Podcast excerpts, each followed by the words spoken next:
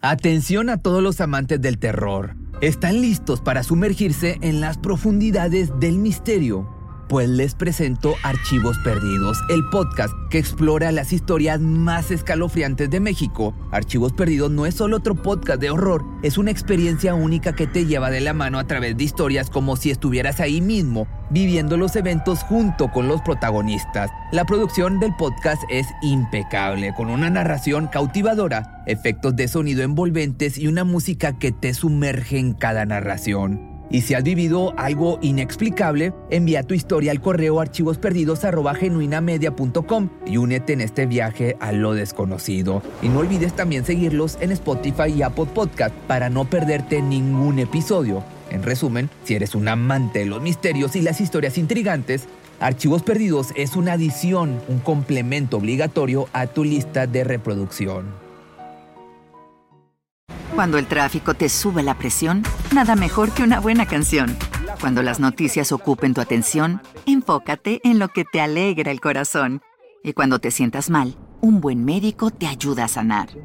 Sabemos que mantener tu salud es tu prioridad, también es la nuestra en Kaiser Permanente, donde trabajamos juntos para cuidar de todo lo que tú eres. Kaiser Permanente, para todo lo que tú eres. Kaiser Foundation Health Plan of the Mid-Atlantic Stay Inc. 2101 East Jefferson Street, Rockville, Maryland 20852. I'd rather be the corny white rapper than the drugged out mess who can't even get out of his house.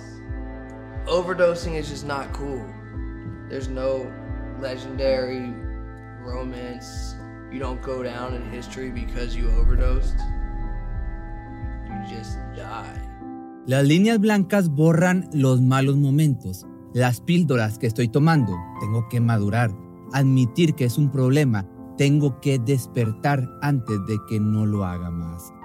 Mensajes como este hacían vibrar a los fanáticos de Mac Miller, sin saber que en realidad se trataban de gritos de auxilio, confesiones dolorosas y hasta cierto tipo de predicciones, tan acertadas como inesperadas, pues ni él mismo vio venir la prematura y accidentada muerte que terminó por hacer realidad sus tan desgarradores versos aplaudidos por millones de personas. Fue como si sus melancólicas letras se vieran reflejadas en el peor de los escenarios llevando al otro lado de la ficción su trágica muerte anunciada, originada en el núcleo de sus adicciones.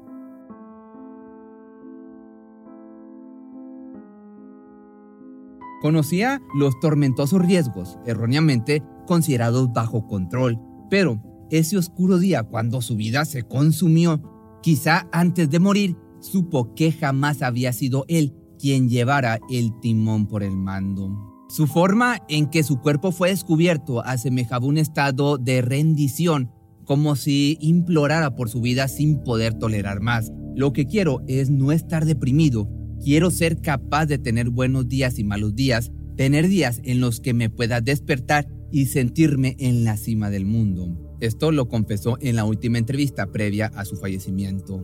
Mas esos deseos perderían la batalla en contra de sus incontrolables adicciones el día que finalmente ocurrió la tragedia que tarde o temprano le alcanzaría. Fue el 7 de septiembre del año 2018, cuando enfrente a su anhelo de recuperar un poco de estabilidad emocional, cayó de rodillas completamente rendido ante una lucha en contra de sí mismo. Encontrarlo sin vida en posición de rezo y con la cabeza sobre sus rodillas dejó en el ámbito cierta percepción de abatimiento, tanto como si implorara una tregua en medio del caos de su existencia. La desgarradora noticia fue un balde de agua fría para sus amigos y familiares, puesto que los días previos a su fallecimiento, el rapero aparentaba sentirse mejor que en otras ocasiones. La felicidad estaba ahí, la podía ver en él y no era falsa. Fue lo que expresó el bajista Thundercat, quien además de ser su colaborador tenía un lugar especial en su vida. Eran amigos sumamente cercanos e incluso compartieron una experiencia agradable tan solo días antes de su infortunio. Para el 31 de agosto, Mac Miller parecía contento. Quería celebrar el cumpleaños de la hija de su querido amigo llamada Sana. Invitó a ambos a su hogar en Studio City, esto es en California. Tomó el tiempo de comprar un obsequio, preparó una deliciosa cena y disfrutando de ese momento cantaron feliz cumpleaños dos veces. Posteriormente pasaron al sofá e iniciaron un maratón de películas el resto de la noche. Ninguno pudiera haber imaginado el desenlace tan lamentable de la vida del artista. No se sentía como alguien que planeara dejar este mundo de manera intencional. Entonces, cuando comenzaron a revelarse los detalles de su deceso, la tristeza se hizo aún más abrumadora. Sobredosis accidental fue lo que dijeron en las noticias. Un hecho lamentable para alguien que desde el año 2016 había tomado la decisión de trabajar de la mano con su padrino en rehabilitación sumado a iniciar hábitos más saludables como acudir al gimnasio todos los días, esperando reducir la ansiedad derivada de la abstinencia. Sin duda, este paso a su recuperación surgió cuando, luego de que la cantante y actriz Ariana Grande llegara a su vida, habían colaborado en el año 2013 en el tema The Way, sin saber lo que el destino les tenía preparado, ya que tres años después hicieron público su vínculo amoroso. Fue como un despertar para el rapero, esa oportunidad en el amor con una talentosa mujer con quien compartía no solo los mejores momentos, sino los más complicados en la vida de ambos. Por una parte, se encontraba la innegable situación de dependencia hacia las sustancias de Miller, mientras que, por la otra, el aterrador atentado que Ariana sufrió en uno de los shows en Manchester. Ese catastrófico evento del 22 de mayo del año 2017 dejó un saldo de 23 fallecidos, causando en ella un trauma difícil de superar pero poco a poco llevadero con el apoyo de su pareja, quien se mantuvo en todo momento presente. Sin embargo, fueron muchos los problemas que con el paso de los meses se acumularon, convirtiendo la relación en tormentosas peleas y decepciones, principalmente la imposible rehabilitación del cantante. Entonces, para el 23 de mayo del año 2018, la actriz que dio vida a la icónica Cat Valentine en Victorious hizo público el fin de su relación con el rapero. Yo no conté lo duro y siniestro que era cuando estaba ocurriendo, pero lo fue. Seguiré rezando desde el fondo de mi corazón para que Él resuelva sus problemas y para que la próxima mujer que se encuentre en ese lugar no sufra. Esto fue lo que escribió en su cuenta de Twitter, dejando entrever lo doloroso que fue para ella verse en medio de un conflicto tan fuerte como el mantener un vínculo amoroso con quien no puede controlar sus adicciones. No obstante, pese a no haber terminado de la mejor manera, siempre se manejó la versión de que seguirían manteniendo su amistad, pero sin duda tomando distancia para el bienestar de Ariana Grande. Desgraciadamente, para el intérprete de Self Care, las cosas no resultaron tan favorecedoras. Se dice que a raíz de la controversial ruptura incrementó el consumo de estupefacientes y protagonizó algunos escándalos entre los que se destacó uno que incluso captó la atención de su expareja. Por favor, cuídate, fue lo que publicó la cantante. Esto como respuesta al incidente en el que Miller se había visto involucrado, ya que días antes las noticias hablaban de cómo se estrelló contra un poste de luz en Los Ángeles. Y no solo eso, sino que fue detenido después de darse a la fuga en estado de ebriedad. Sin duda, no lo estaba pasando bien, pero lejos de mejorar con el tiempo, su incomodidad ante la situación se agravó cuando la actriz confirmó en sus redes sociales su nuevo noviazgo esta vez con el comediante Pete Davidson, quien saltó a la fama por su participación en el show Saturday Night Live. Posteriormente, el rapero escribió un tema titulado Programs o Programas, mostrando cierta incomodidad ante la noticia. En esta aseguraba no querer hablarle más a su expareja si ésta no tenía amor que ofrecerle. La polémica, pues con esto le rodeó de nuevo, más aún por parte de los seguidores de Ariana Grande, quienes debatían sobre la contundente letra muy probablemente escrita para ella, que por su parte reaccionó mediante un mensaje directo que cortó de tajo todas las habladurías que generaba la ruptura. No soy niñera ni madre y ninguna mujer debería sentir que debe serlo. Lo he cuidado y he intentado apoyarlo en su sobriedad y recé por su estabilidad durante años y siempre lo haré pero avergonzar y culpar a las mujeres por culpa de la incapacidad de un hombre para librarse de su mierda es un gran problema. Una declaración aplaudida por millones de personas. No obstante, pese a estar en el ojo público debido a sus abusos excesivos, Mac Miller mantuvo su postura al asegurar que con el paso del tiempo había aprendido a ser su propio juez. Incluso durante las primeras apariciones en medios de comunicación después de finalizar su noviazgo, dijo estar pasando por buenos momentos, metiéndose 100% enfocado en su carrera y presuntamente alejado de las sustancias ilícitas. No me malinterpretes, grabo música como un adicto a las anfetas, pero esta gente en internet cree que estoy metido en las drogas cuando no es así. Esto lo recalcó en una entrevista para un medio local. Agregando que restaba importancia a tal situación, ya que no podía esperar caerle bien a todo el mundo y esperar que las redes sociales estuvieran llenas de comentarios como Malcolm es una buena persona. Para cuando entonces corría el mes de julio, en su carrera se visualizaban grandes proyectos, se dedicó a ignorar las críticas, trabajar en su música y concentrarse en sus ensayos para la gira que casi estaba a la vuelta de la esquina.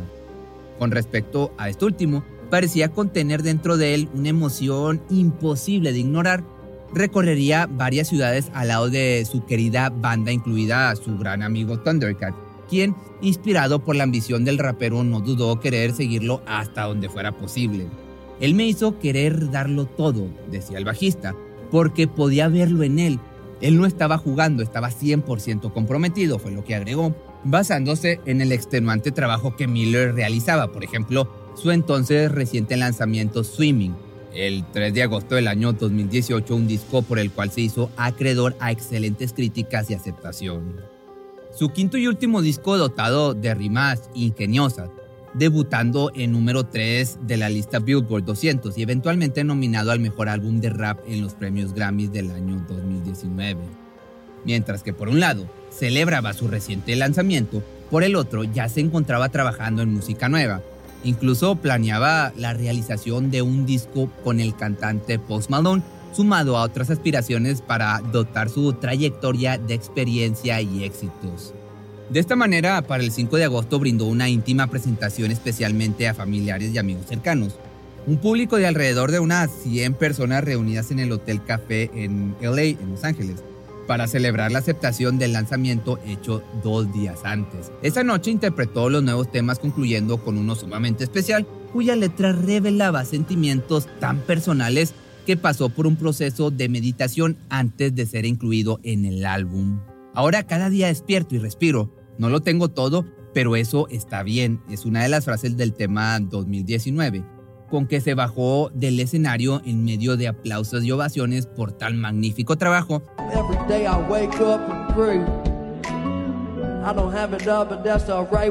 El hecho de quitarse la vida no parecía estar en sus planes.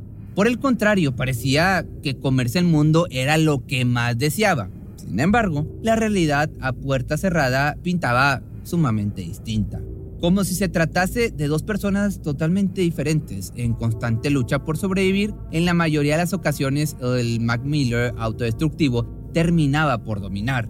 Los días previos a su deceso estuvieron rodeados de excesos, trabajadoras de la noche y constantes pensamientos depresivos, pero para el deseo de morir aún faltaba recorrer un largo camino. Primeramente se habló de una sobredosis accidental cuyos resultados toxicológicos del forense del condado de Los Ángeles revelaron toxicidad de drogas mixtas, específicamente fentanilo, de esta, de la, del oro blanco y del alcohol. Malcolm McCormick solo era un joven de 26 años, descubierto en soledad rodeado de botellas vacías y frascos de pastillas, postrado de rodillas y con la nariz ensangrentada. Sin embargo, ese desgarrador escenario escondía algo más que solo un trágico suicidio, lo cual se descubrió luego de iniciada una investigación en torno a su fallecimiento. Los nombres de Ryan Michael Vives, Steven Andrew Walter y Cameron James Petit comenzaron a posicionarse en el radar de la policía gracias a las averiguaciones correspondientes. Estos dealers del rapero parecían haber hecho mucho más que solo entregarle la mercancía. Entonces surgió la verdadera causa de su fallecimiento y esta fue la ingesta de sustancias adulteradas con fentanilo, sustancia utilizada como un opioide sintético capaz de provocar la muerte al consumidor, que por cierto esta es una sustancia sumamente popular en los últimos días, el cual tiene, pues se puede decir, en jaque a los Estados Unidos y bueno, en muchos países. Pero bueno, regresando. Fue un golpe muy duro para la familia del artista, para su madre especialmente, que por todos los medios pidió la justicia que merecía un chico víctima, no solo de sus adicciones, sino de la maldad y avaricia de quienes habitan o manejan este, ese mundo siniestro. Mi vida se oscureció en el momento en que Malcolm dejó su mundo. Malcolm era mi persona, más que un hijo. Teníamos un vínculo y un parentesco que era profundo, especial e insustituible. Hablamos casi todos los días sobre todo, su vida, planes, música, sueños.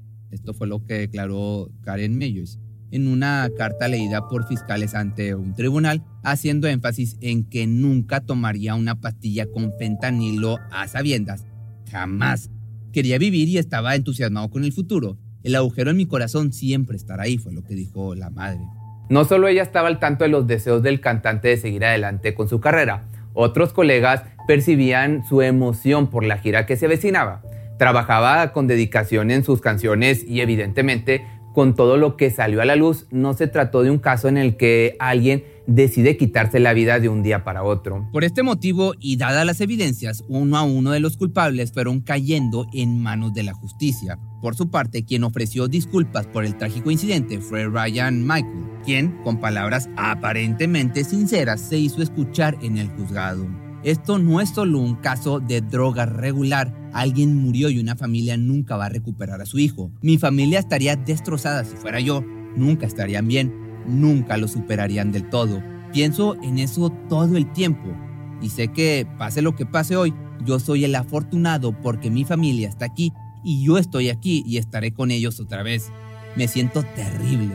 Esto no es lo que soy. Mi perspectiva ha cambiado. Mi corazón ha cambiado como te digo, fue lo que comentó el dealer. Además, el hombre aseguró desconocer por completo que estas sustancias estaban adulteradas.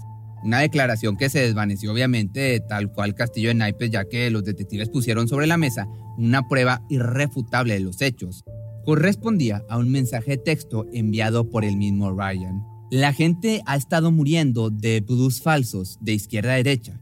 Es mejor que crean que la policía está usando informantes y agentes encubiertos para comprarlos en la calle. Pueden empezar a poner a la gente en prisión de por vida por vender pastillas falsas, fue lo que escribió haciendo referencia como blues falso a este tipo de pastillas adulteradas. El acusado no estaba preocupado por la muerte de personas a diestra y siniestra, le preocupaba que lo atraparan, fue lo que declaró el fiscal pidiendo que se le declarara culpable. Finalmente, el imputado recibió 10 años y 11 meses de prisión pues, en la cárcel, sumado a 3 años de libertad supervisada con pruebas de drogas. Con respecto a los otros dos involucrados, Cameron James Petit, de 30 años, se encuentra en espera de sentencia, mientras que Stephen Andrew Walter, de 48 años, pasará 17 años en prisión, aceptando que fue él quien le dio las píldoras a Ryan. You see yourself in 10 years, Mac? Um, hopefully, you know, doing a lot of different things in entertainment. Maybe I have a kid. You're gonna be bigger than you are now. Much bigger. That's what I hope. I predicted for you. Thanks, man. Esta tragedia solo pues, es una prueba más de la verdadera cara de las sustancias ilícitas. Mac Miller pensó tener todo bajo control. Sin embargo, sumergido en este mundo, tarde o temprano, pues se paga el más alto de los precios o las consecuencias. Pero si tienes algún video que te gustaría que hiciera de algún cantante o músico, me puedes dejar tus comentarios aquí abajo y nos vemos el día de mañana o el lunes en un nuevo video. Cuando el tráfico te sube la presión, nada mejor que una buena canción. Cuando las noticias ocupen tu atención, enfócate en lo que te alegra el corazón. Y cuando te sientas mal, un buen médico te ayuda a sanar.